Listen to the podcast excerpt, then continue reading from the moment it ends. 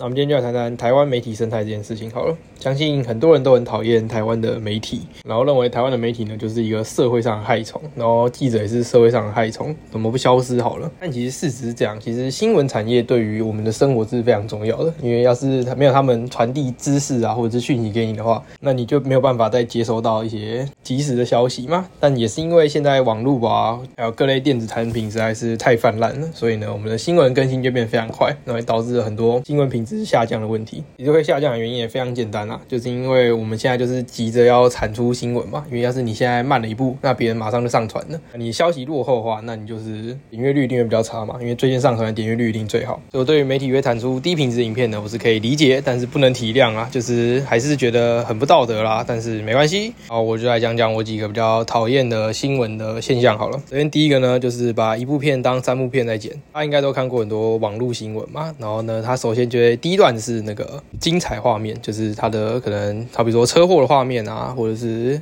艺人表演嘛，然后就是他最精彩的那个部分，然后就会放在最前面。然后呢，等那段播完之后呢，他才会进到他的正片。好，为什么我很讨厌这一点呢？首先最简单就是你把精彩部分播完了，那我后面不就知道他等下最后精彩的东西是什么了吗？他根本就在闹吧？他以为他很贴心的告诉你说，哎，那我们最精彩部分，但事实上就是你把所有梗都破完了嘛。然后等到精彩片段播完之后呢，还会有一个慢动作，就像是一些车祸的影片呢，它后面还会有一个慢动作播放，再给你放一次。好啦，我知道你就是很缺时间嘛，因为现在网络新闻它会要求时间，可能一个片要一分钟啊，或者是两分钟以上，所以你就无所不用其极的方法去把那个片给剪出来。但我觉得这样的确就是会造成读者不想看的问题，因为你已经预期到就是你会一直看到重复的画面，那有时候你就会想说，哎，好，那我前面的预告看完之后，那我后面就不看了。有时候就会引发断章取义的现象出现了，因为你前面就是重要的部分嘛。可是他没有前因后果，所以他直接给你看到可能打斗啊，或者是一些画面，导致你直接下定论说，哎，那这件事是怎么样？但其实你没有完整的经过，有时这种片段也会害得当事人必须自己出来澄清的。好，再来讲到下标题这件事情，相信大家应该也是看过各种神秘的标题吧？新闻媒体会用那种最夸张啊、最夸饰的手法去吸引你点击那个文章，他比如说有些新闻会写什么知名男星出轨。之类的，然后你就会好奇，然后点开那个新闻，然后发现，哎，这个男是谁？我根本没看过。但新闻要用知名男性的原因很简单，就是因为他不够红。要是他够红的话，就直接写他的名字出来就好了。或者说，很多新闻会喜欢用什么这张图、这幅画，或是这段话，深深的影响了某个人这种文章，骗你点进去。然后可能那个只是一段废话等等的。然后等到你看完之后，你才发现已经浪费了人生的不到几秒钟了。但这些做法呢，就是会让人被吸引，然后点进去里面看嘛。所以呢，我现在采取的方法都很简单，就是只要看到他没办法完全表达他的意思的新闻，就不点进去看，这样就是最直接的方法了。我觉得新闻媒体也是很聪明哦，要是是那种真的比较大的事件，好比说你一定会点进去看的那种新闻，像是安倍晋三中枪啊等等的，那他的新闻标题就会直接写说“惊传安倍晋三中枪”等等的这种标题，他就直接告诉你说发生什么事情，那你就会点进去看嘛。因为像是这种大事件，他不需要骗你，你就是看到标题，你就会想要进去看的。然后这种新闻它也比较不能用假新闻啊，因为这种国际的大事件，要是新闻媒体乱报的话，那可是会丢光了台湾的脸啊。所以大家如果就是不想要看到那种很讨厌的俗称的钓鱼式标题呢，那你就是不要点进去看，那你就自然不会被钓到了。然后当钓鱼标题的那种成效越低的时候，新闻媒体他们就会换用别的招式。虽然我不知道是什么招式啊，但只要钓鱼式标题还有用了一天，他们就继续用下去，因为这就是他们最快可以创造点击的方法。但当越来越少鱼会上钩的时候，他们自然就会换别的钓饵了嘛。对，的确最简单，你想要遏制新闻媒体继续走歪的方式的，那你就是不要上当了。好，那再来讨论到新闻媒体很喜欢报道 D 卡或 Facebook 上那种社群平台上文章的新闻。现在记者越来越懒惰，因为每个记者平均一天工作量是要产出两篇新闻。那你想也知道，就是你要去跑新闻，然后再写稿，太累了。我就直接从 D 卡、PTT 啊那种网站上面直接抓一些那种看起来很夸张的文章啊，然后我就把它弄一弄，然后写成一篇新闻稿发出去。但不是我在说，诶，那上面全部都是幻想文啊，大哥大姐们，先跟各位讲啊，不用说什么小时候不读书，长大后当记者，那些记者最好是不知道那些是幻想文啊，那只是因为他本身就是有戏剧张。力啊，然后你就是会被吸引，然后点进去看他的幻想文，所以记者就是懂这一点，然后才把他抓下来了。反正那是别人写的文章，也不是他写的，所以也不能说是记者凭空杜撰一个文章，然后吸引读者点进去嘛。反正是别人写的文章，所以记者只是把它转载，然后用自己方法陈述一次而已。当然，在这个时候，那种标题呢，也是一定要下好下满啦。就是那种已经很夸张的事情呢，然后他再把他的标题再夸张化一次，就是一种唯恐天下不乱的标题，这样导致现在很多在 D 卡上面发文的人，他前面都要写说误转载至各大新闻平台，因为要是你没有写这个东西的话，就会有一些新闻人士把你的东西直接拿去写成新闻，然后再通知你，这已经违反了我们这个正常的流程哦，通常应该是先通知你之后呢，才写成新闻嘛。但因为现在的这个时代，我们要求及时的资讯，所以呢，我们就先写完新闻之后呢，我再告诉你说，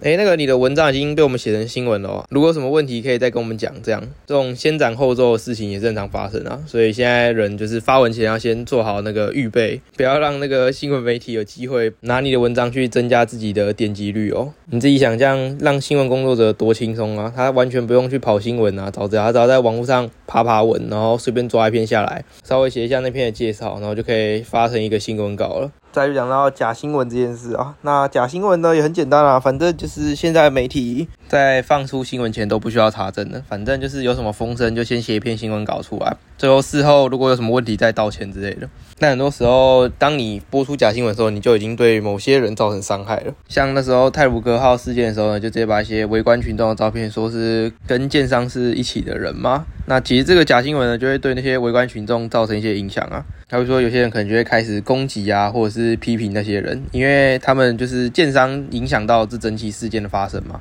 那那些人明明不干他们的事，但他们也受到了攻击跟批评啊。所以在新闻播送前，我认为媒体还是要做好自己的义务跟本分啊，就是查证好消息之后再播出，不然放出一些那种子虚乌有的事情，真的是除了让自己媒体的商誉受到影响之外，也可能会连带影响到其他被播出的人啊。而且道歉也不能改变任何事情，所以我觉得媒体还是自己要对自己的专业尊重一点啊，否则一直就只能被别人看不起而已。好，那我们最后就来提到可能大家最讨厌或者是最看不惯的一种媒体行为，就是狗仔的行为啦。台湾的狗仔真的是让人匪夷所思啊！他们就是可以用尽任何一切的方法，就是为了得到某些人啊，可能跟别人出去玩啊，甚至是跟自己女朋友出去玩的画面，把探讨别人的私生活当做是乐趣啊。也就是说，其实他们报道的东西是没有什么公众利益的，但是他们就是自己播报的很开心。当然，有些读者也是可能看得很开心啊，就是这些艺人的八卦啊、内幕等等的。但说的简单一点，就是的确就是这些读者会造成狗仔这种事情继续的持续下去嘛。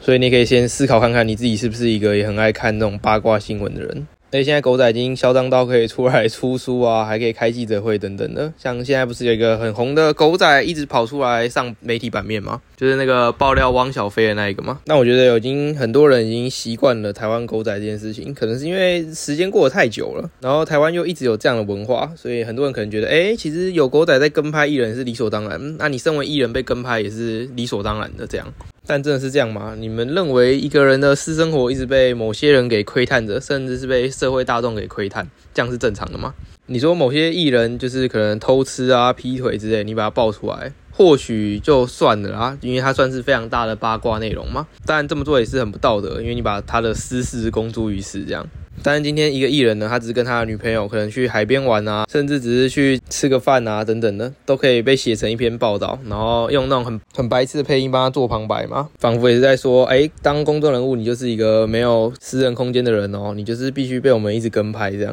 现在台湾不是有那个跟踪骚扰法嘛？我认为狗仔应该也要被列入跟踪的一环哦，他就是在跟踪一个人啊。他正在拍照，哎，我觉得这种事情应该要起诉吧。虽然现在媒体都会讲说他们有那个媒体自主权嘛，就是可以拍一些符合公众利益的东西，然后放在网络上啊，或者是公布在社会上这样。问题是这些艺人的私生活真的对我们社会有任何公益性质吗？还是说他是要跟迷妹们说啊，你们已经没机会了，所以这样算公益性质吗？就是非常的不能理解啊。重点是别人接吻什么的，干你屁事啊？那为什么你不去拍一些在北车啊，或者是西门町，不是有很多学生吗？你就去拍那个学生热吻啊？哎，惊爆什么什么国中学生热吻，你就把它放在封面这样吗？为什么你不会这么做？因为他没有名气嘛。所以为什么有名的人就必须被你们这样对待呢？当然了，在说狗仔中，我觉得最扯，目前看下来还是黄氏兄弟那件事情啊。到底说同性恋啊，或者是要不要出柜这件事情，应该都是由他自己来决定要不要公布的。况且他身为一个公众人物，所以他要公布的机会非常多嘛。那如果他一一直没有讲这件事情，代表说他不想让大家知道这件事情，然后就有周刊媒体直接公布出来这件事情了，等于说帮他出轨了。这整件事就让我非常的不解啊。而且我在想，黄氏兄弟难道不能告他吗？这不算是毁坏他个人的声誉吗？虽然事后这个周刊有道歉啊，但请问道歉有用吗？这个道理就是跟你已经把一把刀子捅进别人身体里了，那你说好啦好啦，对不起啊，我不小心把刀子捅进身体，那我现在把它拔出来可以吧？就算你撤回已经没有用了，因为全世界都已经知道这件事情了，你刀子就已经捅进去了，那你现在道歉有什么意义呢？反正他们周刊的确是达到他们要的效果，反正大家就只是知道，哎，这个周刊就是一个没品的周刊呐。讲真的，台湾现在目前已经慢慢的性向越来越开放了，所以呢，其实你爆出他是同性恋这件事情，对台湾人的影响性可能不会这么大，但是大家知道这个周刊就是一个乐色，虽然大家可能很早就知道了。好啦，讲了那么多，其实也是在讲台湾的媒体生态就是必须改进，但其实这个改进呢，就是必须从我们乐听人的角度去慢慢引导媒体改进。虽然这样讲好像不太好，就是说，哎，那不是媒体他们自己很没品吗？为什么要由用我们乐听人的角度去让他们改进呢？其实大家思考一个简单的问。问题啊，很多人都说台湾都不报国际新闻呐，都报一些很新三色啊，或者是一些八卦类的东西。但为什么会变成这样呢？那不就是因为我们的需求就是这样吗？如果大家都只看这些新三色或八卦的东西，然后都不看国际新闻，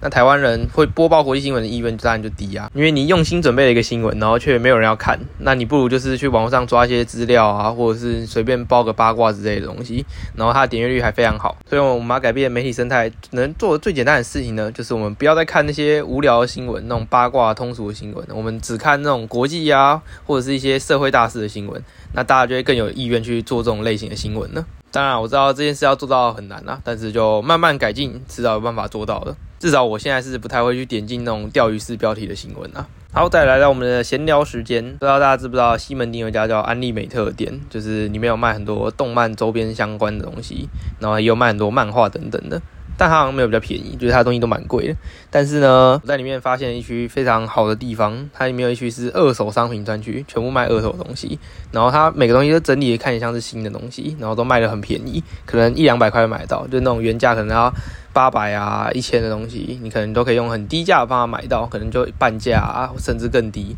所以我觉得，如果你是对这个动漫有兴趣的人，你可以去那边找找看有没有你要的东西，说明你可以找到很多用很便宜的价格得到你想要的周边商品。因为我知道很多时候大家就是因为看到那个价格，然后买不下手，虽然心里很想要，但钱包是不允许的。但是如果是二手东西，然后他有给你看到它的状况，那你可以接受的话，那你就可以把它买下来。好，那今天就差不多讲到这边啦，拜拜。